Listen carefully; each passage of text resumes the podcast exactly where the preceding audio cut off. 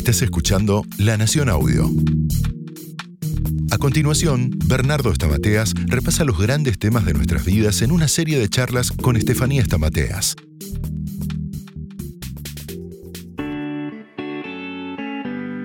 Hola, bienvenidos a un nuevo episodio. Soy Estefanía Estamateas y estoy junto al doctor Bernardo Estamateas. ¿Cómo estás?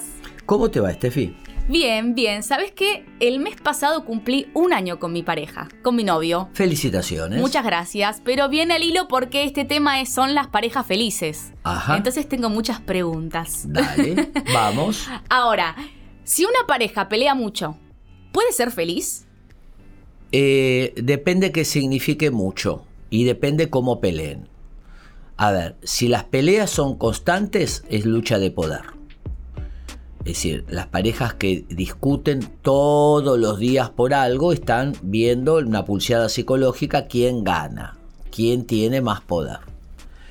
Eso por un lado. Si son peleas circunstanciales ocasionales, son, es positivo, porque es la descarga de la tensión y la búsqueda de acuerdos. Entonces es normal.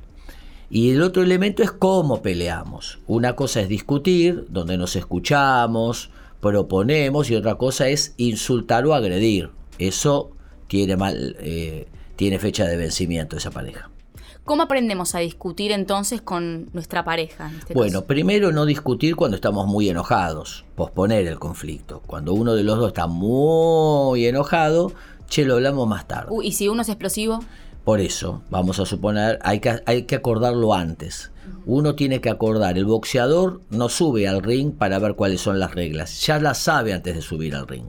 Entonces las parejas tienen que acordar, che, mira, si alguno de los dos está muy enojado, lo que vamos a hacer es posponer. Segundo, siempre escuchar al otro.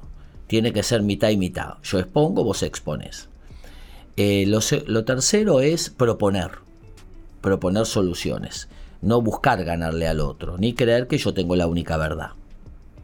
Porque A propone A, B propone B, y puede surgir A por B, y se multiplica las ideas, no se suman. O sea, hay una sinergia cuando discutimos. Podemos tener una idea mejoradora. Y siempre en términos positivos. A mí me gusta cuando vos haces esto. A mí me gusta cuando vos o me gustaría que hagas esto, en vez de vos nunca haces esto, vos no, por la positiva. O sea, se podría decir que la pareja feliz también pelea.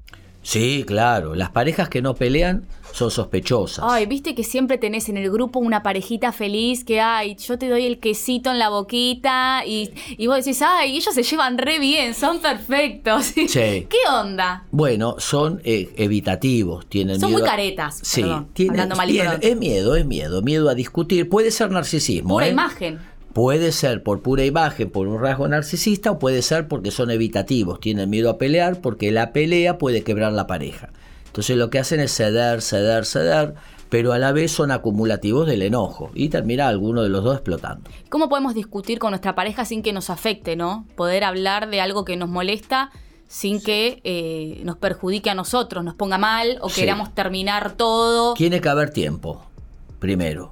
No discutir cuando, eh, che, me estoy por ir al trabajo y eh, vos de no sé cuánto y te vas. No. Tiene que haber tiempo. Segundo, no hacerlo tarde. No discutir tarde cuando ten- estamos agotados. O sea, está bien decir, eh, Bernardo, estoy enojada por esto, pero después lo hablamos. Sí, o sí, uno puede decir, mira, che, me gustaría que hablemos tal tema. Después, buscar un, un tiempo que los dos sea positivo eh, y hablar un tema por vez, no hablar 40 millones de temas. Hay parejas que cuando discuten en cinco temas tiran, en cinco minutos tiran 50 temas. Sí, lo que pasó en 1990, lo recuerdan. Claro. Tengo screenshot de esa conversación que me dijiste que pasó hace 20 millones de años, ¿no? Exactamente. O sea, aprovechás como para tirar todo el... Exactamente, un tema por vez y escuchar. Es muy importante poder escuchar y tratar de empatizar y siempre buscar eh, el acuerdo. La pareja tiene que ganar. No tiene que ganar la postura de uno, tiene que ganar la pareja. A veces hay que ceder, otras veces hay que negociar. A veces la pareja tiene que cambiar figuritas. Mira, yo quiero irme el sábado a jugar al fútbol con mis amigos. No, el sábado no, que es el único día. Bueno, cambia figuritas. Él sale el sábado, vos salís el martes de, con tus amigas. por decir algo. Hay que aprender a cambiar figuritas, también hay que aprender a ceder y también obviamente hay que aprender a hacer cosas juntos. ¿Y cómo se aprende a ceder, por ejemplo? En equilibrio. Si yo cedo esta vuelta, mañana cedes vos. Si uno siempre cede, esa pareja tiene fecha, tiene fecha de vencimiento. Es dispareja porque yo doy, doy, doy, cedo, cedo, cedo y el otro nada cambio. Exactamente. El que cede o, eh, junta bronca y el que eh, siempre gana junta culpa. Y el que gana es el que va a romper la pareja, eh, cuidado. Mira, la pareja tiene que ser recíproca. Sí, por definición, todos los vínculos tienen que ser recíprocos. Te ayudo y me ayudas, te escucho y me escuchás, te acompaño y me acompañás un balance, homeostasis, decimos en psicología. En ¿eh? teoría de los sistemas se habla de la homeostasis. Cierta equilibrio. Homeos igual, estasis estado. ¿Es real esa frase que, dicen, eh, te amo incondicionalmente? O sea, yo, yo, lo amo porque. Y, yo hago lo que hago porque lo amo y no espero nada a cambio. No existe, no existe. En el, en el amor de la pareja hay cierta incondicionalidad, lo hago porque te amo, pero también hay toma y dame. Ahí está la reciprocidad. Che, te acompañé, ahora bancame vos. Hay un balance, no es todo toma y dame. Está implícito igual. Está implícito y a veces hay que explicitarlo. Porque la pareja no es todo toma y dame, si no sería trabajo. A mí me pasa que cuando yo discuto con mi pareja, yo sé que tengo la razón. Sí. Por eso discuto, porque yo sé que la tengo. Pero el otro, el problema es que cree lo mismo. Exactamente. ¿Cómo se resuelve eso? Bueno, es que ninguno de los dos tiene la razón. O sea, la razón completa eh, para los creyentes la tiene Dios.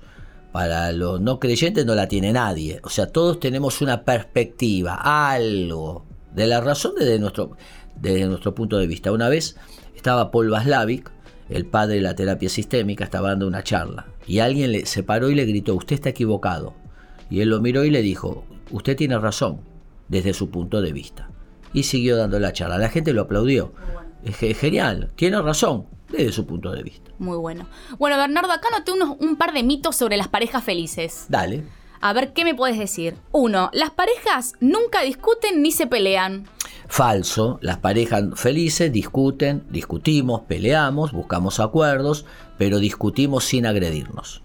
Dos, las parejas siempre tienen los mismos gustos. Falso, no hay que perder la individualidad. Hay gustos que compartimos y hay diferencias que son las que enriquecen la pareja. ¿Cómo es eso de la individualidad? Vos tenés tus gustos, tus sueños, tus preferencias, tus amigos y tu pareja también. Porque viste que se pierde mucho esto de, ser eh, independiente, entre comillas, me sale, ¿no? Cuando estás en pareja, vos querés hacer todo con el otro y el otro quiere hacer todo con vos. No, no ¿Cómo hacemos para no perder? No sirve, porque eso es simbiosis. Hay cosas que hacemos juntos y hay cosas que no hacemos juntos. Y eso, eh, una, pareja una pareja feliz es como el bandoneón. Están juntos y alejados de manera dinámica. Viste que hay muchas parejas que mis amigos son los amigos porque yo te los presenté a vos. Sí. O sea, ¿cómo se hace? Hay que tener amigos en común y hay que tener amigos personales. Hay que tener el mundo individual y también el mundo compartido. Las dos cosas más o menos en balance. Las parejas pasan todo el tiempo juntas. Mira, justo lo que hablábamos. Están simbiotizadas. Esas, esas parejas están, han, perdido su, su identidad individual, han perdido su mundo privado, van a sufrir. Cuarto, las parejas están de acuerdo en todo, incluido política y religión tienen miedo a disentir, porque creen que disentir es la pérdida del vínculo, entonces lo que hacen es armar una falsa, un falso acuerdo en todo. ¿Tienen miedo de disentir por miedo a pelear después? Sí, a perder el vínculo, claro. Creen que pelear o discutir eh, es, eh, se terminó. Y pero eso es inseguridad en la pareja, ¿con quién? Es miedo, es miedo, es un apego evitativo se llama. Es miedo y tiene miedo a disentir. Uno puede disentir y el vínculo ser sólido las parejas nunca se sienten rechazados por la otra persona. Eh, falso, no hay, eh, las emociones son cambiantes, a veces uno se siente amado, a veces uno no se siente amado, a veces uno se siente solo, a veces uno se siente pleno. Son los momentos, hay que atravesarlos y no eh, ni divinizarlos ni satanizarlos. Y último, las parejas solo van a terapia si hay problemas muy serios. Bueno, hay parejas que cuando llegan a la terapia de pareja llegan después de muchos años de conflictos muy enquistados. Como en medicina, prevenir es lo mejor.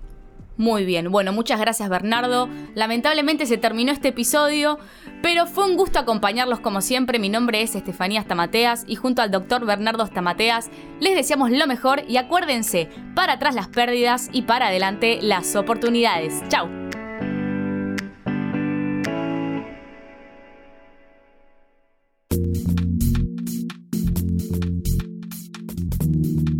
Escucha todo el contenido de La Nación Audio en www.lanacion.com.ar barra podcast. Súmate para no perderte ningún episodio. Estamos en Spotify, Apple Podcast, Google Podcast y en tu reproductor de podcast favorito.